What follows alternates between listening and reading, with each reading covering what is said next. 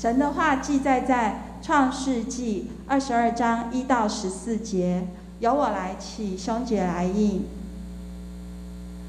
这些事以后，神要试验亚伯拉罕，就呼叫他说：“亚伯拉罕。”他说：“我在这里。”神说：“你带着你的儿子，就是你独生的儿子，你所爱的以撒，往摩利亚地去，在我所指示你的山上，把他献为燔祭。”亚伯拉罕清早起来，背上驴，带着两个仆人和他儿子以撒。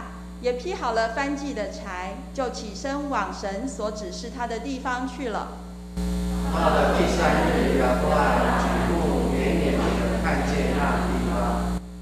亚伯拉罕对他的仆人说：“你们和驴在此等候，我与童子往那里去拜一拜，就回到你们这里来。”亚伯拉罕把含祭的柴放在他儿子以撒身上，自己手里拿着火焚刀。于是两人同行。以撒对他父亲亚伯拉罕说：“父亲呐！”亚伯拉罕说：“我儿，我在这里。”以撒说：“请看，火与柴都有了，但翻祭的羊羔在哪里呢？”亚伯拉罕说：“我儿，神必自己预备做燔祭的羊羔。”于是两人同行。他们到了神所指示的地方。亚伯拉罕在那里竹坛，把柴摆好，捆绑他的儿子以撒，放在坛的柴上。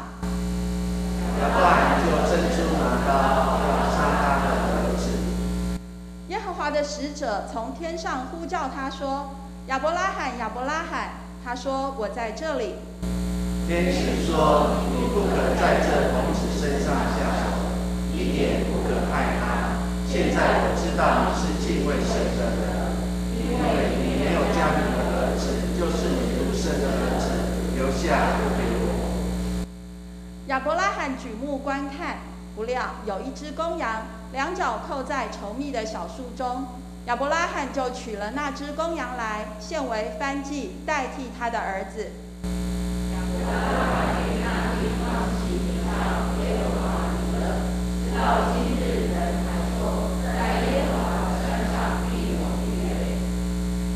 兄姐，请坐下。请林牧林牧师正道。今天正道的题目是“神看见了，神看见了”。啊，亲爱家人，大家平安。相信神与我们同在，在生命当中每一天。所以，我们开始进入神的话语之前，我们彼此祝福说：“愿神与你同在。”我们来做一个祷告。亲爱的父神，谢谢恩典，让我们可以回到你面前来敬拜。虽然天气下着雨，虽然台风而经过，但是我们相信有神的保守，我们的心很平安。父神，谢谢你，让我们一次一次的经历很多的试验，在不同的试验的环境当中，让我们学习靠主而得胜。也祝我们今天从你的话语有新的看见，将一切荣耀归给你。祷告奉耶稣的名，阿门。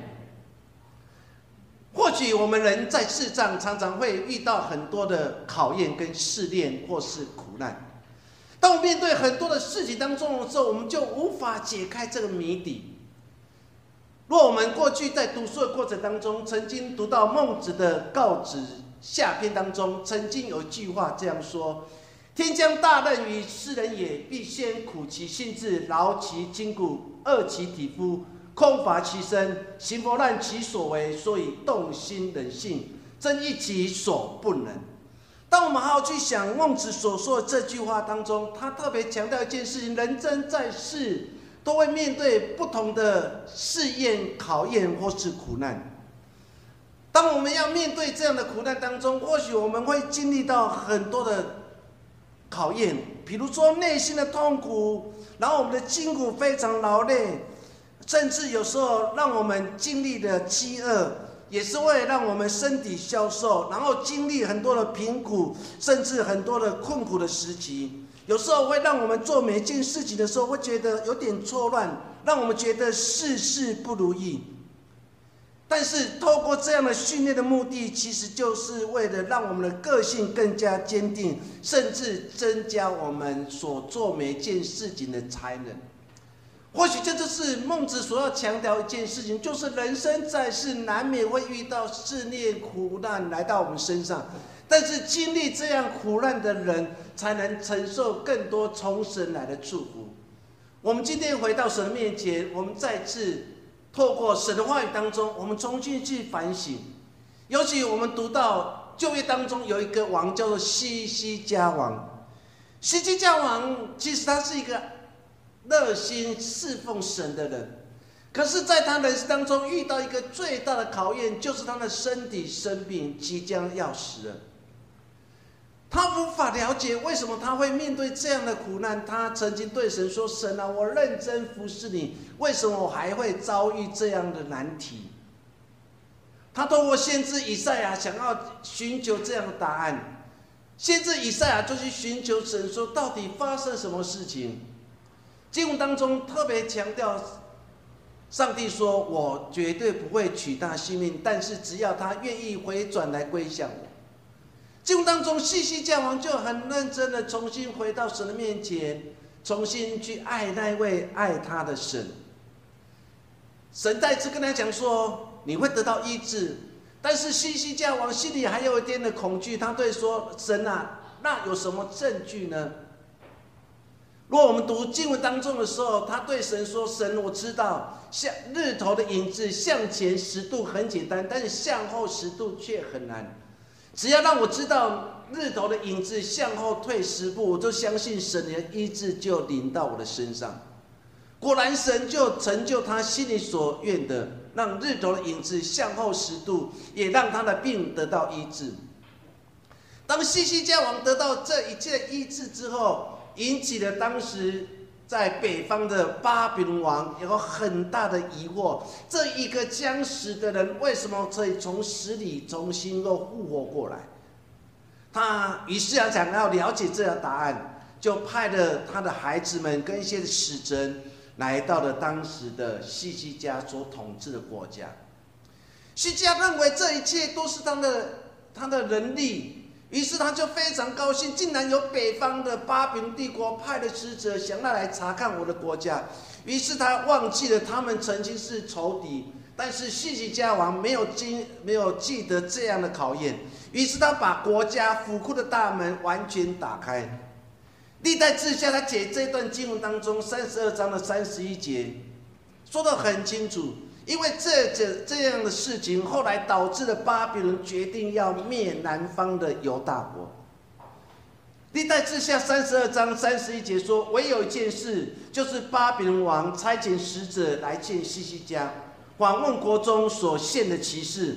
这件事，上帝离开他，要试验他，好知道他心内的如何。”当你读到这样的话语当中的时候，其实神要再次考验西西家王是不是真的能依靠他来成就很多事情。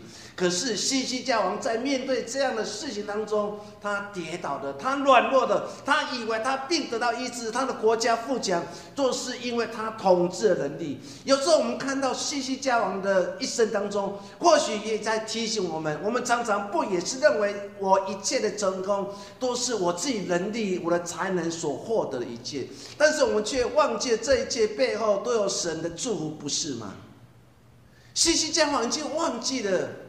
已经不知道的，他的一切都是神所赐予的。他的病得到医治，他的国家富强。所以，当巴比伦派的使者来看他，想要了解整个状况之后，其实他为了展现他自己的国势的强盛，他竟然把国家的府库、财库大门让巴比伦的使者看见，以致让巴比伦使者知道，原来西西家王南方的犹大国这么有钱。如果把这些钱变成我的钱，那不知道多好。回去之后，就造成了后来巴比伦帝国派大军想要消灭南方的犹大国。人生当中其实也会像孟子所说的经历苦难，也会像西西家王一样，也会面对很多的考验。更多前书十章十三节。保罗用很特殊的想法，在告诉当时更多教会每一位信徒说：我们生活在现今的时代，我们在很多事情上，我们都会面对一场又一场的考验。于是保罗就写信给更多教会当中说了一段话，在更多前书十章十三节，我们一起来读：你们所遇见的试探，无非是人所能忍受的。神是信实的，必不叫你们受试探过于所能受的。在受试探的时候，总要给你们一开一条出路，叫你们忍受得住。保罗这边说的很清楚，神他会将一些的试探、试验加在人的身上，但是这一切都是人可以扛得起、忍受得住的。但是不要难过，因为在试探这条路当中，神会为你开了一条路，让你从这条路当中能平安的经历，甚至在你忍受试探的过程当中，你的身体、你的心灵都能扛得住。或许这样的问题放在我们现今的年代当中，或许我们心里有很多的感受。因为我们经历了两年的疫情，我们不知道那疫情什么时候结束，我们也不知道国家大门什么时候可以大开，我们可以赶快出去，然后去走一走、看一看、去旅游一番。我们不知道那个时、那个日，所以在过去两年当中，我们经历了很多难处的事，我们经历了人生当中的生离死别，我们面对身体一场又一场的冲击，造成我们身体受到很多的伤害。我们不断的在问神一件事情，就是神为什么？为什么要承受这样的试探？为什么我们要承受这样的苦难？但是神其实他要让我们经历这一场的苦难之后，让我们更加把我们生命的主权交给他。神让我们经历这个试探，其实让我们可以走出自己一条路。原来人生在世不是靠自己的能力、靠自己的才能，而是靠上帝的能力。才能成就一切的事情。我们今天来读一段经文，或许是我们过去主学，或是我们常常会提到一段经文，那就是神透过一件事情，就是要亚伯罕献他的儿子以撒，来考验这个称为信心之父的亚伯罕，他是不是真的如他自己认为，他就是如此的倚靠神的人。神也再次透过献祭的动作，再次来考验人的底线、人的承受度。我们透过这样的经文当中，再次来反省，到底这段经文对现在我们有什么提醒？第一件提醒就是：你最爱的是什么？你最爱的是什么？创世纪二十二章的一到二节，他这样描述说：这些事以后，上帝要试验亚伯罕，就呼叫他。他说：“亚伯罕，亚伯罕。”他说：“我在这里。”上帝说：“你带着你的儿子，就是你独生的儿子，你所爱的以撒，往摩利亚山去，在我所要指示你的山上，把他献为燔祭。”当你去读第一节跟第二节当中的时候，一开始他就说：“上帝要透过一件事情，要来试验亚伯罕。”于是，上帝亲自呼叫了亚伯罕。他说：“亚伯罕，亚伯罕，亚伯罕，听见神的呼召，说你可以想象，上帝跟亚伯罕之间是非常关系密切的。亚伯罕可以听到神的呼声，神也可以亲自叫亚伯罕。所以亚伯罕就听到神的呼声，他就对神说：‘神啊，我在这里。’或许。”亚伯当时心里想说：“哎，上帝呼叫我，一定有好处要跟我讲。上帝一定有什么事情要来跟我讲。或许当时被呼叫的亚伯罕心里一定很大的期待，那个期待或许是一个好的期待，是一个好的盼望事情，是一个美好事，是不是可以发生？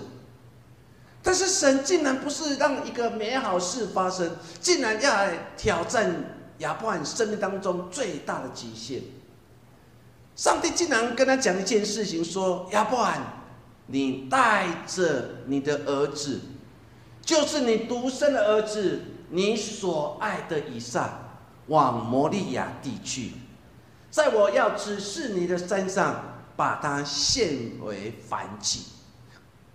燔祭的意思就是把它完全烧干净，没有留下任何一件事情。现在家人，若是你是亚伯罕。”你听到神对你的呼召，说你把你最爱的东西完全燃烧殆尽，献给我的时候，或许我们心里讲说：神啊，可以别样东西吗？神，这是我最爱的东西，神为什么要把最爱的东西献给你？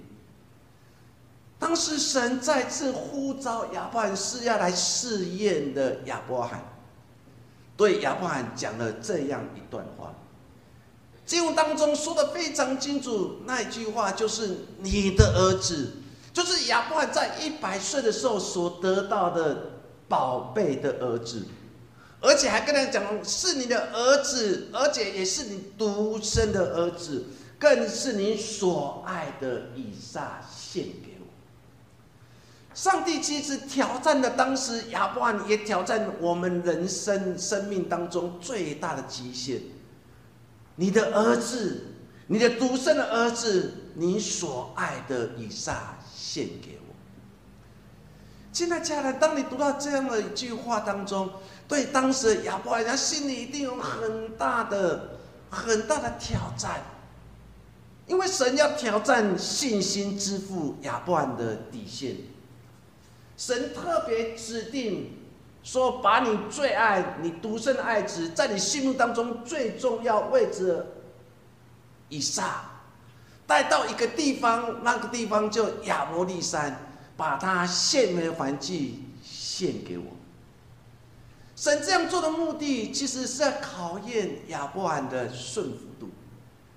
对当时的晋东文化来讲，他们认为对神明最大的敬意，就是把人献为祭。就如同我们在读民间故事或中华中国神话故事当中，我们有听见河伯取经，然后山震动了，以为是山神生气，就要把处女然后丢在山上，让山神高兴，能止住这一切的震动。所以在中国的民间故事当中，也有献人为祭的故事。在晋东文化当中也是如此，他们相信把人献为祭会让神明高兴，会让神明祝福。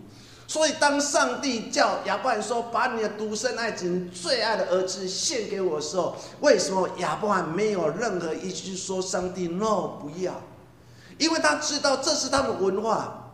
神有时候就是在挑战我们对文化的忍受程度。神有时候要挑战。亚伯罕，你是不是真的如我所说的？你是信心之父，你是一个顺服的人。亲爱家人，有时候想想，若是神要我们把最爱的东西献给他，最重要献给他的时候，我们会完全献上吗？圣经曾经描写这样的故事：有一个年轻的官，很年轻。然后做上官，然后家里非常有钱，他来找耶稣问一个很重要的问题：我如何得到那永远的生命？因为他认为他所有一切都有了。神就问他说：“你做了什么事情？”他说：“我十一奉献也有做，我真是一个敬虔的犹太人，我遵守你的律例典章，这一切我都遵守的。”他确实在人的眼中。一个年轻的人，他有很好才识，有很好官位，甚至他在宗教上面也没有任何的瑕疵。但是耶稣常常就挑战人生命的极限。耶稣对他讲了一句话，在马可福音第十章二十一节，我们一起来读：你还缺少一件，去变卖你所有的，分给穷人，就必有财宝在天上。你还要来跟从。耶稣这时候当然知道这个年轻人很年轻，坐上官位，他在家中其实有很好的财富，他其实在宗教上面也没有任何的瑕疵，这一切耶稣都知道。但是耶稣要再次挑战他生命当中最重要的东西。耶稣对他讲说：“你还少了一件。或许他认为说，我少了哪一件？宗教上我没有任何瑕疵，在行为上我没有任何瑕疵，我还少了哪一件？”耶稣对他说：“你还少了一件，就是变卖你一切所有的，分给穷人，分给那有需要的人。”当你分出去的时候，你无形当中已经把财宝建立在山上。更重要，当你撇弃这一切的时候，你还要来跟从。耶稣对这个年轻的官员，一个年轻的基督徒提出这样挑战：耶稣要他放下这一切，耶稣要让他舍弃他生命当中最爱的，因为他生命当中最爱的或许就是他的财富。神要说：把财富撇下吧，去分给那些穷人吧，因为他们的需要。更重要，你还要像其他门徒一样来跟踪我，一无所有的来跟踪我。或许在跟踪过程当中，你也会面对法利赛人、文士那些经节教师的攻击，你愿意吗？圣经最后描写说，这个年轻的官员，然后就很垂头丧气的离开，因为他无法割舍他生命当中最爱。我们再看圣经当中又记载的另外故事，那就是一个穷的寡妇，她什么都没有，她来到圣殿去敬拜，她把最后为生，一直她最后的两个小钱，然后奉献出去。她不像那些富有的人，然后准备了很多的营养，然后在圣殿里面有很多的奉献箱，透过奉献箱所长出的响声，知道她奉献了多少。这个年轻的寡妇，她什么都没有，她只有两个小钱，完全都无法发出声音。她头低着，然后来到奉献箱里面，就把钱放下去。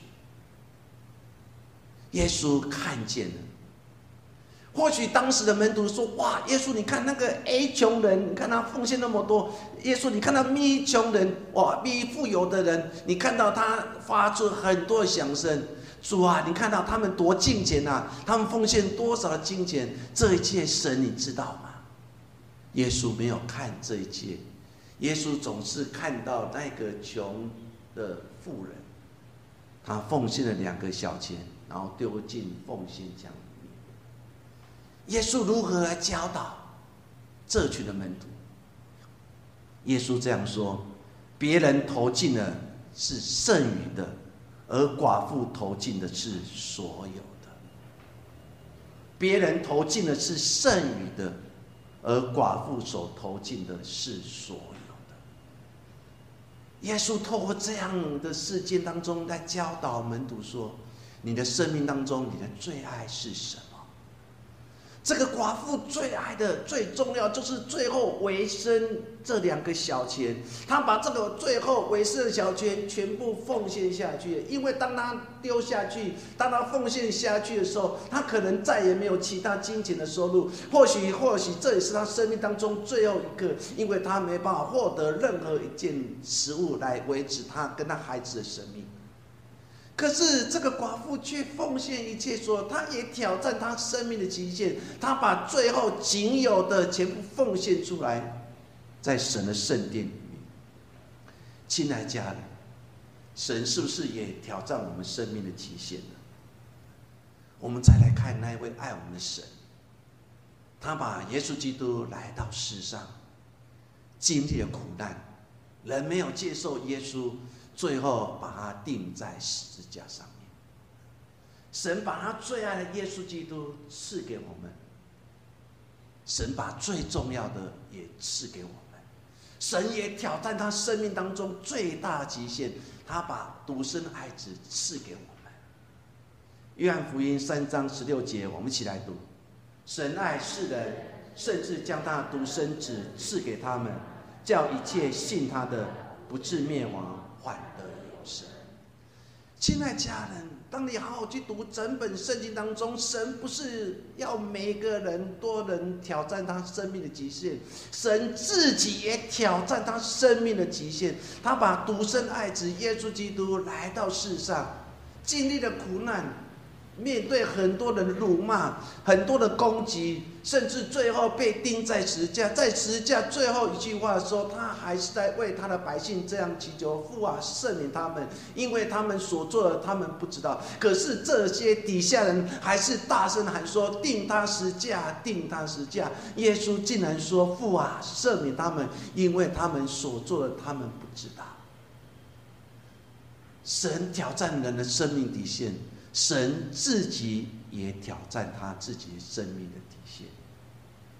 亲爱家人，那我们想想，今天你我还在眷恋什么？未能放下？到底还有哪些的东西是拦阻我们来跟从神？是丰富的物质吗？是舒适的生活吗？是成功的事业，还是最爱的亲人呢？如果主要我们撇下你最爱。献上你所有的，为了主，你愿意做得到吗？或许当我们通过亚伯罕献以撒故事当中，或许也给我们一个很大的生命当中，我们每个人生命当中都有自己最爱的。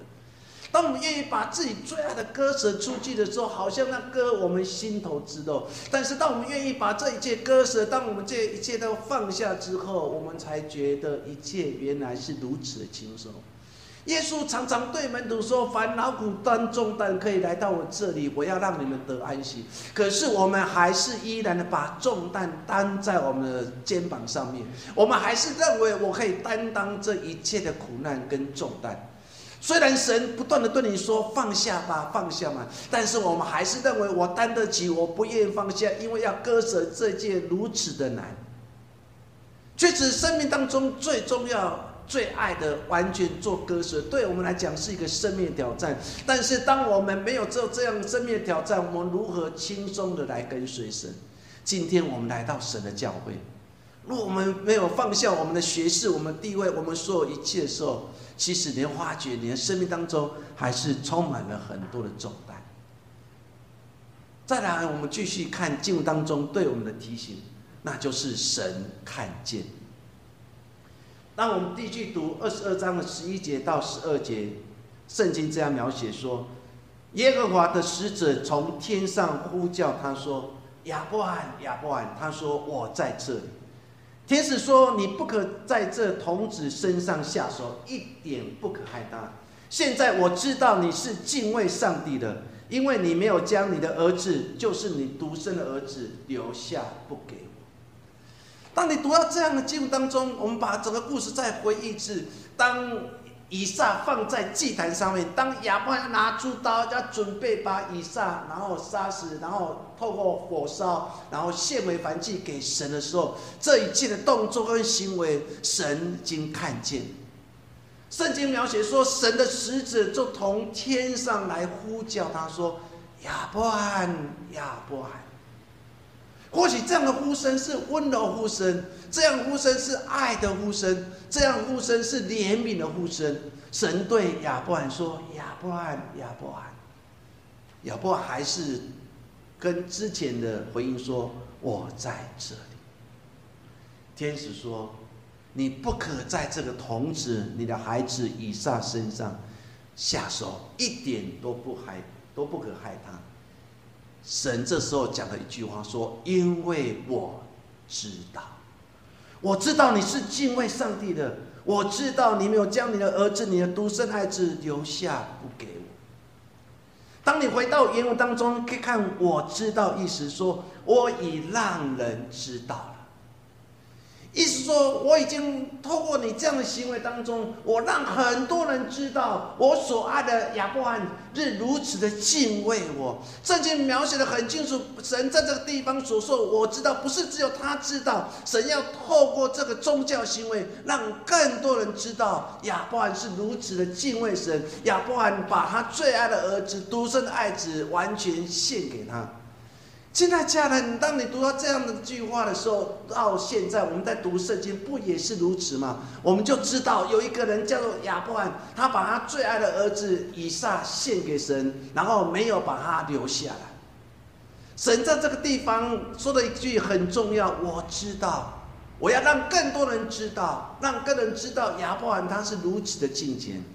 今天我们生命当中也是如此。如果我们做的好行为，若是我们可以成为一个福音的种子，如果我们可以把福音传出去的时候，其实神会跟你讲说：“你所做的我知道，我要让人知道你是如此的敬虔，如此的爱主，如此的服侍我。你所做一切我都知道。”当我回到原文当中去看这句话的时候，我的心非常感动。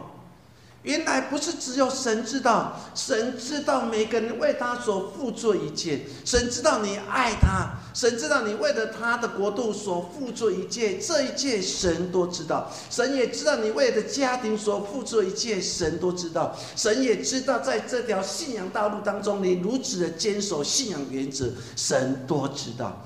不是神知道，有神把你所做一切也跟更多人分享。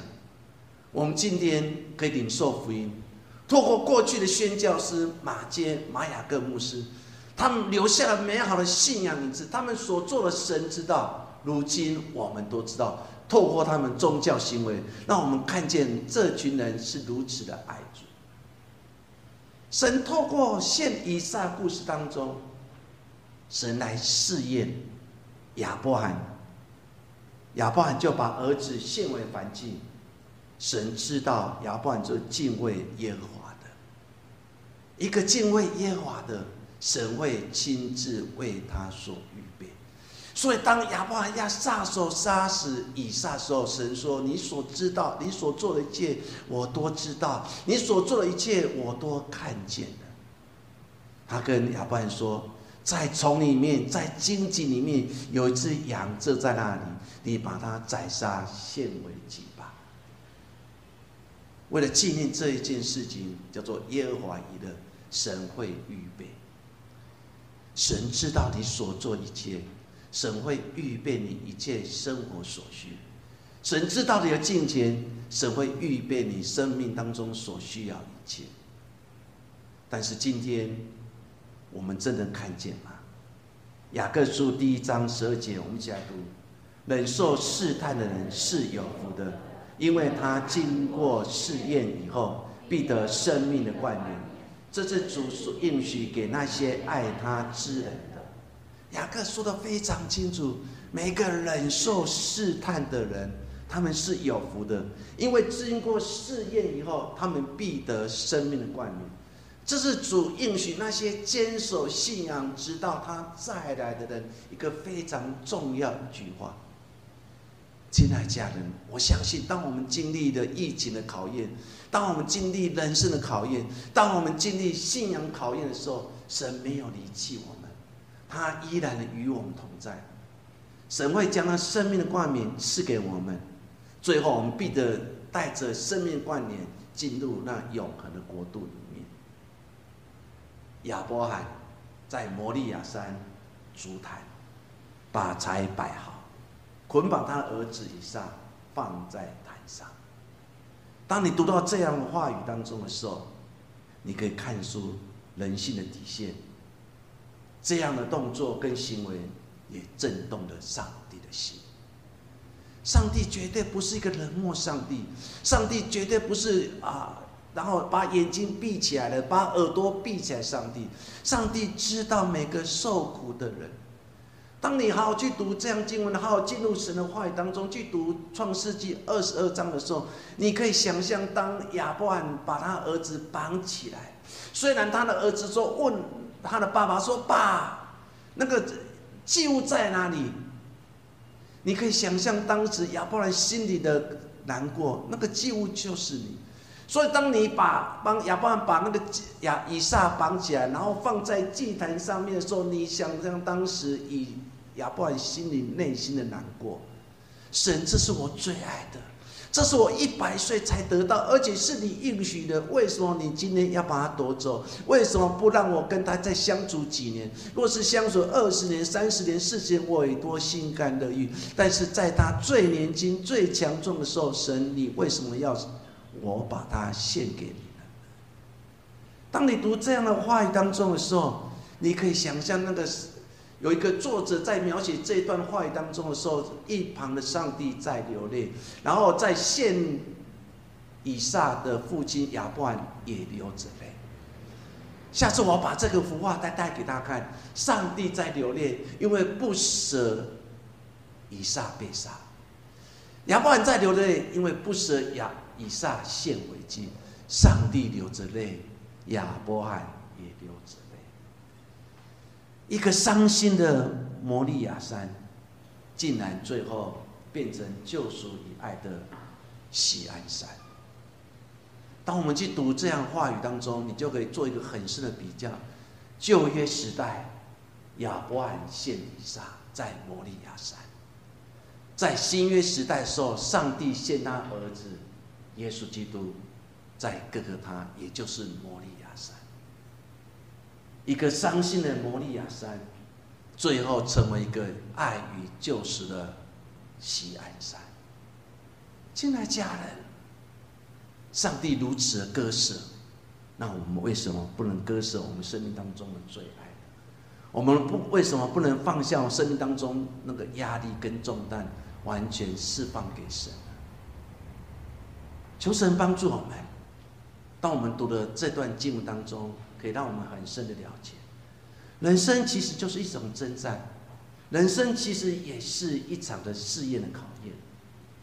在这场人生的试验考验当中。上帝看见什么，我们又看见什么？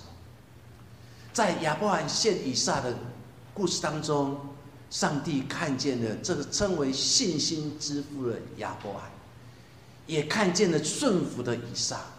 上帝看见他们父子如此的忠心，但是透过亚伯罕献以撒故事，我们又看见什么？看见亚伯罕没有任何保留。把最爱独生爱子的以撒献给神。我们透过这样的宗教行为，我们又看见了什么？求神帮助我们留下这样的思考的问题，那我们重新来想：上帝看见什么？我们又看见什么？我们来做个祷告。亲爱父神。我们常常在反省这场信仰的经历当中，到底我们学到什么？当我们每次在读亚伯兰献以撒故事，我们都知道亚伯罕献最爱独生爱子给神，但是神，你让我们从这样的圣经的经文当中又看见什么？不就是看见一个敬虔的？亚伯海，也让我们在整个信仰的行为当中，也重新去反省。虽然生命当中很多的难处，虽然很多时候我不知道神的旨意是什么，神的心意是什么，所以呢很多时候我不知道如何才能解开这个苦难，但是我们知道，当我们愿意把这一切摆上。我们看见神的恩高，神的祝福就在我们生命当中。耶稣，谢谢你。我们这样祷告，奉耶稣的名，阿门。好，我们起立来唱这首诗。